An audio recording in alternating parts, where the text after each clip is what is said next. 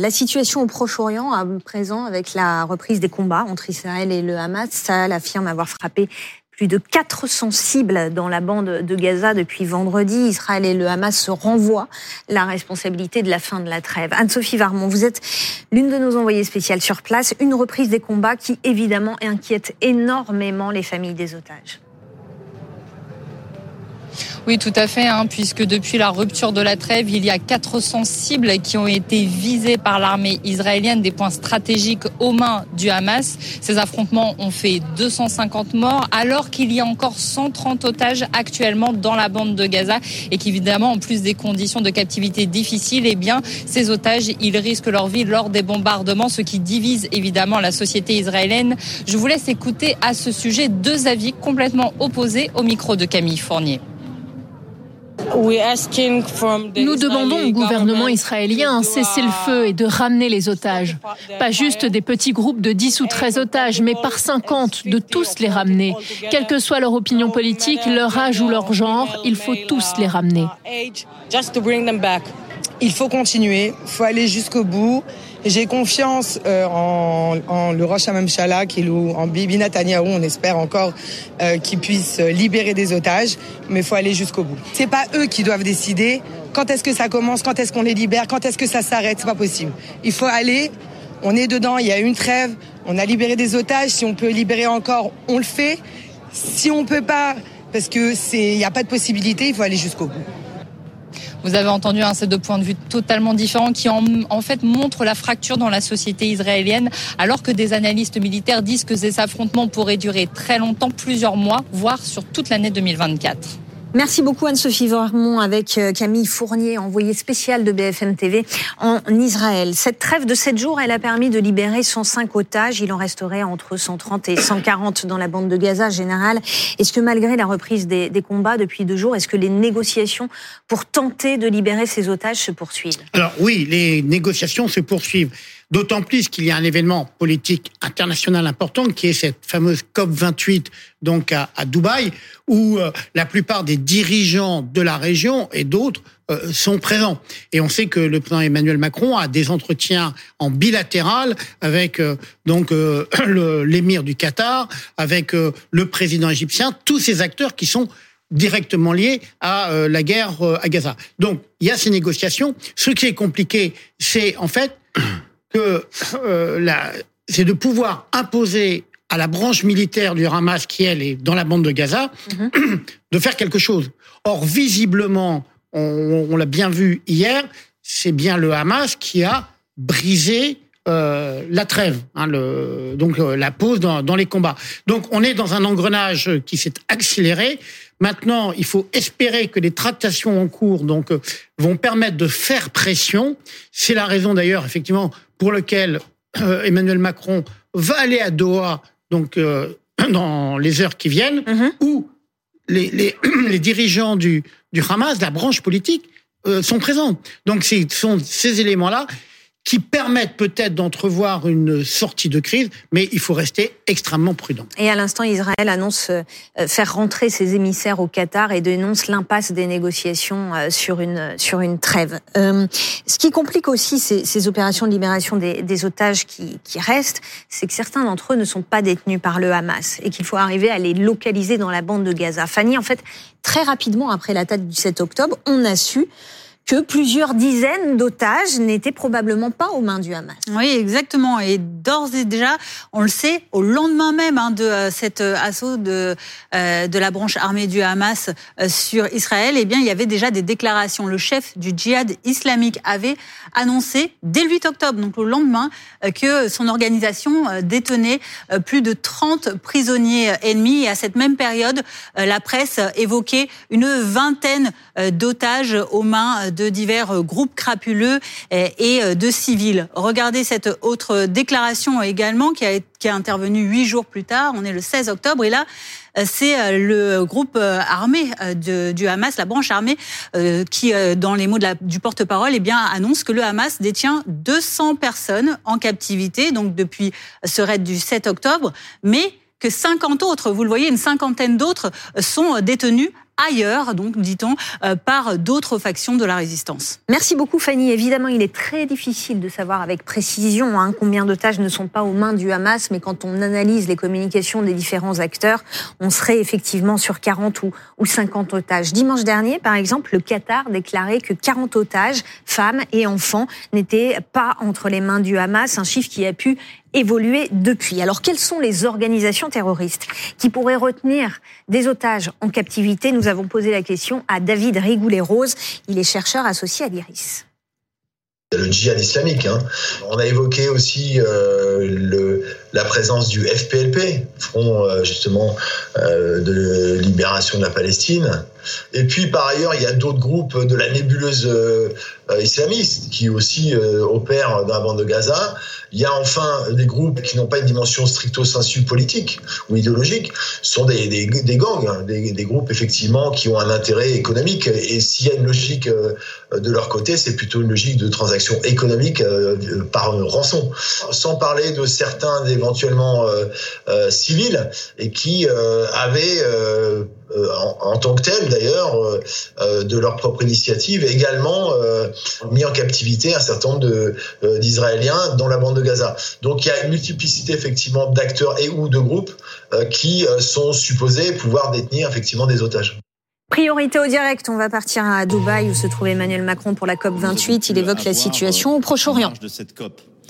Cette situation euh, exige de redoubler d'efforts pour parvenir à un cessez-le-feu durable, obtenir la libération de tous les otages encore détenus par le Hamas, d'apporter à la population de Gaza l'aide dont elle a urgemment besoin, et de donner à Israël toute certitude que sa sécurité est rétablie, tout en répondant aux aspirations légitimes des Palestiniens, en réalisant la finalité politique qui est la promesse des deux États. La France, quelques jours après euh, l'offensive, l'attaque terroriste du Hamas contre Israël, a euh, proposé une initiative de paix et sécurité pour tous qui, au travers de, trois piliers, sécuritaire, humanitaire et, et politique, a très concrètement bâti des propositions permettant de regrouper l'ensemble de ces objectifs. C'est le message que j'ai continué de porter auprès de tous ici en ayant des échanges nourris avec euh, tous les dirigeants de la région qui étaient présents et que j'ai pu voir sur le plan bilatéral. On pourra y revenir si vous le souhaitez dans les questions euh, de manière plus détaillée, mais nous aurons dans les semaines qui viennent à poursuivre cet agenda. C'est le même engagement que nous tenons pour répondre à toutes les crises internationales qui ébranlent l'ordre international pour répondre aux immenses défis qui sont les nôtres. Néanmoins, cette situation, et c'est je pense le message important qui ressort aussi de cette COP 28, ne doit pas nous faire quitter euh, la, la route et l'engagement collectif pour tenir euh, nos objectifs communs et une bataille qui est absolument essentielle pour nous tous et nous toutes, qui est celle pour la lutte contre le réchauffement climatique et pour la biodiversité. Cette COP 28 euh, avait pour objectif de tirer un premier bilan mondial de l'accord de Paris. Mmh. Fixer la méthodologie. Voilà l'intervention euh, d'Emmanuel Macron, notamment sur la situation euh, au Proche-Orient et cette priorité d'obtenir la libération des otages, Laurent. Alors d'abord, cesser le feu durable, libérer les otages, aider la population de, de Gaza et assurer la sécurité d'Israël avant d'imaginer la suite et euh, éventuellement un accord de paix à, à, à, deux États. Ce qui est intéressant, c'est qu'il y a quelques semaines, lorsqu'Emmanuel Macron prenait la parole, la sécurité d'Israël était posée en, comme priorité, euh, en premier de cette liste. Désormais, l'urgence aux yeux d'Emmanuel Macron, c'est ce cessez-le-feu durable euh, sans lequel rien ne peut avoir lieu. Euh, il pense, euh, comme toute la diplomatie française, que la libération des otages nécessite cette trêve et donc ce qu'il appelle lui un cessez-le-feu durable, alors que en Israël on n'a jamais parlé de cessez-le-feu, mais bien de trêve, euh, et puis aider les populations de Gaza, les, populations palestiniennes.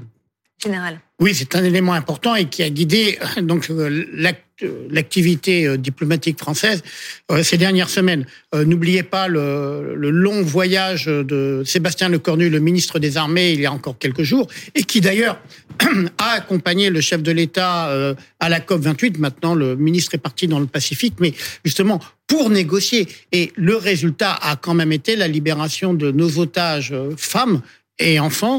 Certes, il reste quatre euh, otages ou disparus français, mhm. mais cette pression. Alors maintenant, effectivement, il y a les déclarations officielles comme vient de le faire le président de la République, et puis il y a les tractations qui se font par derrière, qui elles euh, doivent se faire euh, dans une grande discrétion parce que on voit bien qu'il y a beaucoup d'antagonisme, qu'au sein même du Hamas, et vous l'avez souligné, il n'y a pas unité puisque euh, des otages sont détenus par d'autres groupes. Donc c'est extrêmement compliqué, alors même que les opérations militaires ont repris depuis hier matin. Alors on reviendra euh, sur cette conférence quand le chef de l'État va répondre aux questions des journalistes parce qu'il est prévu qu'il réponde à d'autres questions euh, sur ce sujet de la situation au Proche-Orient.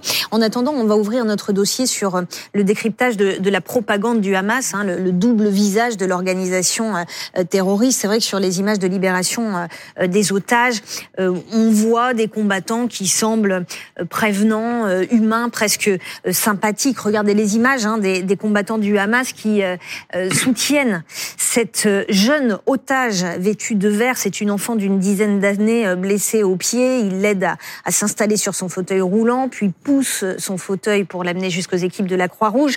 Des combattants aussi qui distribuent des bouteilles d'eau aux jeunes otages libérés, qui les escortent, qui les quittent avec un, petit signe de la main, un petit coucou qui semble presque amicale. Et évidemment, voilà, ces images tranchent avec l'horreur des attaques du, 7 octobre et avec le récit de certains proches d'ex-otages sur la façon dont ils ont été euh, traités en captivité. Écoutez l'analyse de Marie Pelletier. Elle est historienne et elle est spécialiste de propagande. Dans cette guerre de l'information avec le gouvernement israélien, le Hamas veut montrer qu'il est en quelque sorte euh, plus humain ou plus respectueux des droits humains que ce qu'on pourrait penser. Donc on sent vraiment qu'il y a une volonté de ne pas euh, être assimilé à des barbares ou à des sauvages, mais plutôt à un groupe qui respecte certaines règles. Et forcément, ces gestes, euh, ces gestes bienveillants qui sont montrés euh, devant la caméra encouragent en quelque sorte à, avoir une image plus nuancée du groupe terroriste, et c'est sans doute ce qui est recherché. Et, donc forcément, ça se passe dans tous les petits gestes qu'on peut voir, notamment à l'égard des personnes plus âgées ou à l'égard des enfants. Ça, je pense que c'est important parce que finalement, dans les massacres du 7 octobre, c'est ce qui avait beaucoup choqué. Hein, c'est que le Hamas n'est pas épargné euh, ni les personnes âgées, ni les femmes, ni les enfants. Certaines séquences ont beaucoup circulé sur les réseaux sociaux, notamment ces images de deux otages libérés qui font coucou aux combattants du Hamas au moment de, le quitter. L'analyse de ces images est intéressante parce que on entend une voix hors champ qui dit aux otages ce qu'elles doivent faire. Écoutez.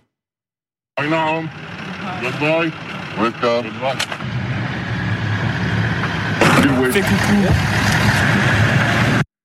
Vous l'avez vu, keep waving en anglais, ça veut dire continuer à faire coucou. Pour Marie Pelletier, avec ces images, le Hamas s'adresse aux opinions publiques internationales, notamment occidentales. Les instances internationales, les pressions internationales des différents gouvernements ou de l'ONU, etc., etc., elles sont influencées par les opinions publiques. Et le, Hamas, comme le gouvernement israélien, le savent très bien. Les opinions publiques, c'est ce qui fait pencher euh, les gouvernements, c'est ce qui fait pencher les institutions internationales. Et donc, c'est une arme, les opinions publiques. On, on, oublie trop souvent que la propagande, elle vise d'abord les opinions, parce que les opinions, elles peuvent ensuite influencer les prises de décision des gouvernements. Ce qui est aussi marquant sur ces images de, propagande générale, c'est la tenue des combattants euh, du Hamas qui semble bien, euh, bien, bien propre. Difficile d'imaginer hein, qui sont dans les, tunnels sous terre dans la bande de Gaza. On a Pascal qui nous dit quand je vois la tenue des terroristes du Hamas lors de la remise des otages, très propre, aucune trace de poussière. Pensez-vous qu'ils combattent ces hommes? Alors, c'est une question qui est posée d'ailleurs euh, depuis plusieurs semaines. les forces de Tsahal ont été assez étonnées entre guillemets, du manque de combativité du Hamas. Et que, comme s'ils cherchaient à fuir euh, l'affrontement. Bon, là, on est dans une séquence de propagande. Et donc, il s'agit de présenter des combattants qui se veulent comme des soldats. Je rappelle que le Hamas n'est pas une armée au sens euh, mm. du droit international. C'est un, groupe armé, mais euh, ce ne sont pas des militaires, ce sont des combattants. C'est très important sur le plan euh, juridique. Donc, on va les présenter comme s'ils étaient, vous voyez, des, euh, avec un uniforme le plus propre possible, avec une uniformité. C'est-à-dire que euh, il s'agit de montrer que c'est une, en quelque sorte, une unité constituée, mm. que c'est pas une bande de, de gars en, en salle, dire montrer que c'est discipliné. Donc, on est vraiment effectivement dans une séquence de propagande. Alors, on a vu que lors de ces libérations, il y a un rôle important joué par la Croix-Rouge internationale. Vous avez d'abord, d'ailleurs, recueilli des informations auprès de la Croix-Rouge française sur euh, les coulisses de ces séquences de, de libération extrêmement difficile. En fait, euh, les, donc euh, on, l'a vu, vous avez ces, ces Toyota hein, aux couleurs de la Croix-Rouge, en fait, avec à chaque fois deux humanitaires, un homme et une femme. Euh, vous pourrez, euh, quand on remarque sur les images, euh, qu'ils ont une apparence alors très européenne. Pourquoi? Parce que le Hamas ne voulait pas, enfin, se méfier, par exemple, d'avoir un humanitaire qui pourrait être un agent, vous voyez, du mmh. Mossad. Donc, mmh. il fallait en quelque sorte du blond, hein, du blond blanc pour voilà, ôter tout soupçon. Ils étaient fouillés euh, physiquement euh, l'homme et la femme euh, pour qu'il n'y ait pas de téléphone, qu'il n'y ait pas de traceur GPS. Les véhicules, il n'y avait même pas une bouteille d'eau pour ravitailler en fait les otages quand ils allaient arriver. Donc quelque chose d'extrêmement difficile. En fait, ils étaient juste protégés par le drapeau de la Croix-Rouge et par euh, donc euh, le, la chasuble. Et donc ils sont allés chercher euh, avec les otages, avec le risque en quelque sorte d'être enfermés dans une nasse, avec on l'a vu à plusieurs reprises une foule qui essentiellement masculine et qui pouvait être très agressive, qui aurait pu en fait euh, euh, caillasser les véhicules. Donc une mission extrêmement délicate pour les humanitaires qui sont allés récupérer les otages. On va regarder des images qui datent de, jeudi de la libération de la franco-israélienne Mia Shem, 21 ans. Elle avait été enlevée au festival de musique Tribe of Nova, où 364 personnes ont été tuées le 7 octobre. Elle a été blessée au bras. Selon Israël, elle a été soignée par un vétérinaire dans la bande de Gaza. C'est ce que dit euh, les porte-paroles de Tsahal. On voit ici beaucoup de désespoir dans son regard. Fanny, c'est vrai que les images de propagande du Hamas qu'on a vues euh, tout à l'heure tranchent avec le témoignage de certaines familles d'otages qui parlent et qui décrivent des conditions de, de captivité extrêmement difficiles. Oui, c'est flagrant. Hein. On vous propose trois témoignages. Vous allez les entendre. On va commencer par Déborah. Déborah, c'est l'attente du petit Eitan. Vous vous en souvenez, hein, Eitan, 12 ans, ex-otage franco-israélien, qui a donc été euh, libéré et dont l'attente euh, décrit euh, ses ravisseurs comme des monstres. C'est ce qu'elle a dit au micro de notre envoyé spécial Nicolas Coadou. Écoutez. Le Hamas ISIS, il est obligé de voir le film d'horreur que personne ne veut voir. Il est obligé à regarder ça. On parle du film des exactions du 7 novembre. Oui, oui, oui. Tout le film. Et chaque fois qu'un enfant pleurait là-bas, il lui menaçait avec une arme pour qu'il se taise. Et arrivé à Gaza, euh, tous les civils, tout le monde l'ont tapé quand il est arrivé là-bas. C'est un enfant de 12 ans. On parle d'un enfant de 12 ans un récit euh, glaçant et vous allez le voir, il y en a d'autres. Vous vous souvenez peut-être de cette autre euh, otage, ex-otage, c'est Elma, âgée de 84 ans. Lors de sa libération, elle a immédiatement été hospitalisée et en soins intensifs. Ses médecins ont même cru dans un premier temps euh, que ça, qu'elle allait perdre la vie. Finalement, heureusement, son état s'est amélioré, mais tout de même, tout cela, ça a traumatisé sa famille et en particulier sa fille. Écoutez. Tu n'avais pas à en arriver à une température corporelle de 28 degrés. Tu n'avais pas à en arriver à un pouls de 40. Tu n'avais pas à en arriver à un tel état de perte de conscience. Tu n'avais pas à en arriver à un stade d'intubation. Tu n'avais pas à être dans cet état. Négligé, en sous-poids. Tu ne mérites pas ça, maman. Je te demande pardon. Pardon de ne pas t'avoir protégé le 7 octobre. Pardon de ne pas être arrivé avant. Pardon maman, maintenant de t'exposer. J'espère qu'on se prendra dans les bras demain, après-demain. Tu es entre d'excellentes mains, maman. Tu es à la maison maintenant. Je veux que tout le monde revienne un témoignage déchirant et on vous propose à présent d'écouter dans un instant Thomas Thomas, c'est le père de la petite Emily, une ex-otage israélo-irlandaise de 9 ans seulement qui a été donc libérée. Et son papa euh, décrit les 50 jours de détention de, de son enfant. Elle dit qu'elle a eu le sentiment d'avoir été enfermée dans une boîte pendant un an et elle parle d'une peur de faire du bruit. Écoutez. Ce qui a été particulièrement choquant et troublant lors de nos retrouvailles, c'est qu'elle ne faisait que chuchoter. On ne l'entendait pas. J'ai dû mettre mon oreille près de sa bouche et lui demander ce qu'elle voulait me dire. Elle m'a répondu, je pensais que tu avais été kidnappé. Entre les images de propagande du Hamas, les témoignages des proches des victimes, peut-on y voir clair où se situe la vérité? La question a été posée à Marie Pelletier. Je pense que la vérité, elle est parfois un peu complexe en réalité. Elle n'est pas, pas toujours monolithique. On peut imaginer, encore une fois, c'est une hypothèse, que tous les otages n'ont pas été traités de la même manière, par exemple. Ça, je pense qu'on a du mal, euh, dans ce genre de conflit, à, prendre en compte. On a du mal à prendre en compte une certaine complexité. On voudrait que tout soit euh, binaire, en quelque sorte. Alors, évidemment, de toute façon, ce que le Hamas a fait, cette, prise d'otage, etc., est tout à fait inacceptable, inexcusable et en soi est très violente. Mais sur les conditions de détention, il peut y avoir différentes réalités selon les groupes, selon les endroits, selon les otages. Mais je pense qu'il faut de toute façon toujours donner le meilleur crédit aux paroles des victimes, hein, bien évidemment, et aux paroles des otages libérés. Jérôme hein, pour les victimes, c'est quelque chose qui aura été extrêmement pénible et qui laissera des séquelles, en particulier pour les enfants. C'est quelque chose de très compliqué. Et ne l'oublions pas, le Comité international de la Croix-Rouge n'a toujours pas eu accès à l'ensemble des otages qui sont encore détenus dans la bande de Gaza, ce qui est totalement contraire au droit international. Merci beaucoup, Général. Merci euh, à tous.